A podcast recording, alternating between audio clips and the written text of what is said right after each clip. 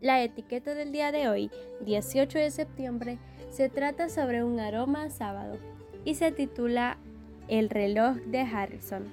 Eclesiastés capítulo 9 versículo 11 nos dice, me fijé que en esta vida la carrera no la ganan los más veloces, ni ganan la batalla los más valientes, que tampoco los sabios tienen que comer, ni los inteligentes abundan en dinero, ni los instruidos gozan de simpatía, sino que a todos les llegan buenos y malos tiempos.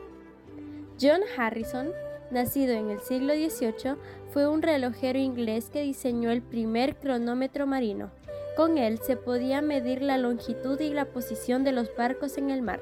Gracias a esta invención se sentaron las bases de la navegación moderna.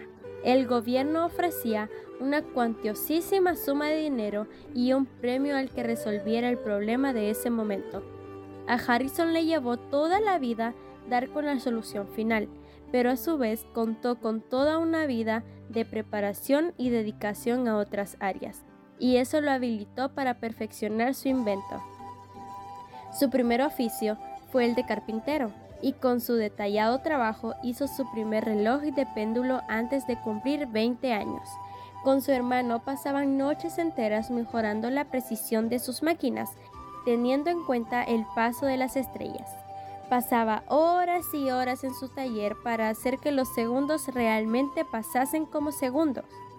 Cuando estudiamos la vida de las grandes personas, vemos que aunque algunos a temprana edad obtuvieron logros notables, en su mayoría se trata de individuos que sumaron pequeñas acciones a lo largo de su vida que los llevaron al reconocimiento final por el que se los recuerda.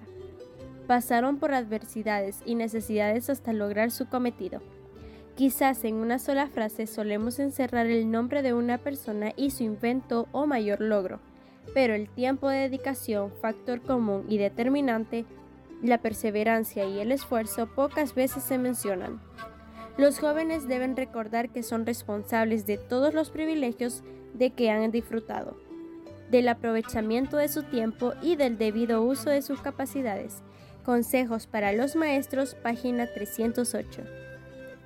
Este sábado dedica un tiempo especial a hablar con Dios, a evaluar qué capacidades tienes y si estás separando un tiempo especial para darles mejor uso. Será la suma de pequeñas buenas acciones con el paso del tiempo la que te dará un buen nombre y una mejor influencia de bendición. Que Dios te bendiga.